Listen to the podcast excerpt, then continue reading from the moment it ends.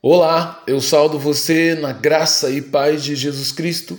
Eu sou o pastor Antônio Marcos, sou pastor da Igreja Batista em Pinheiral e hoje, pela bondade e misericórdia do Senhor, eu quero compartilhar com você uma palavra de encorajamento com o título Um apelo a Josué.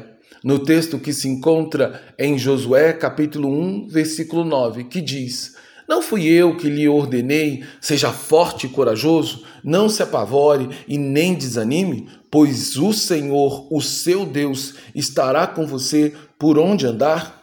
Às vezes perdemos a coragem e somos tomados de medo diante de novos e grandes desafios que aparecem diante de nós todos os dias.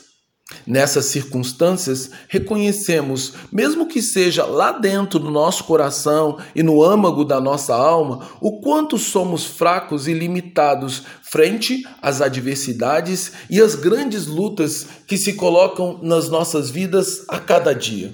Josué, filho de Num, servo do Senhor, se viu nessa condição quando, a morte de Moisés, servo do Senhor, ele recebeu a grande responsabilidade de liderar todo o povo de Israel naquela etapa que, aos olhos humanos, seria bem mais difícil do que a que o povo tinha percorrido com Moisés. Josué poderia pensar que o povo que demorou 40 anos para atravessar o deserto e chegar às portas da terra prometida, quão difícil e longo então seria agora essa nova jornada, no qual ele e não Moisés lideraria o povo na conquista da sonhada terra prometida. Porém, Josué estava se esquecendo em seu pensamento que não fora Moisés que tirou realmente o povo do Egito.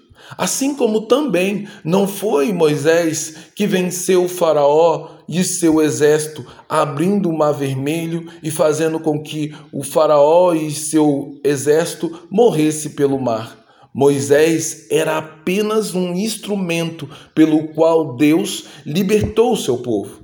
Assim também seria o Senhor que conquistaria a nova terra para o povo de Israel. A Josué, filho de Num, cabia tão somente ser corajoso para, em primeiro lugar, fazer tudo aquilo que o Senhor havia ordenado, segundo a sua palavra, porque obedecer a Deus é um dos atos mais corajosos que um homem e uma mulher pode fazer.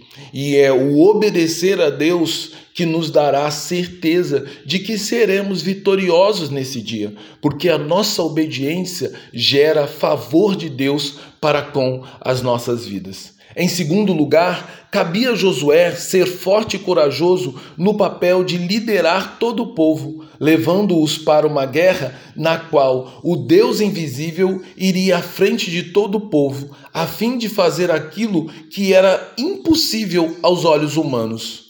Algumas vitórias o povo nem sequer levantou a espada, como foi no caso da destruição das muralhas de Jericó, que com apenas um brado de vitória, o povo viu as muralhas de Jericó cair bem diante dos seus olhos. Portanto, nesse segundo passo, a força e a coragem que Josué precisava manifestar era a força de quem crê e confia totalmente no poder de Deus. É isso que nos dá coragem.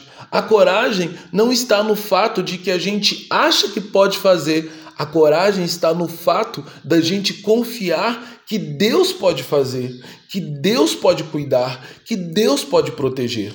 Por último, cabia a Josué ter força e coragem para não sentir medo e nem pavor diante dos desafios que estavam perante os seus olhos, porque nada que estava para ser feito seria feito segundo a força e o poder das mãos e dos braços de Josué, mas seria feito segundo a fé num Deus invisível, que não pode ser visto pelo olho natural de quem não crê, mas que é visto apenas pelos olhos da fé daquele que crê e confia no Senhor e no fato de que ele não apenas é o Deus que liberta o povo da opressão, mas também é o Deus que segue à frente do seu povo.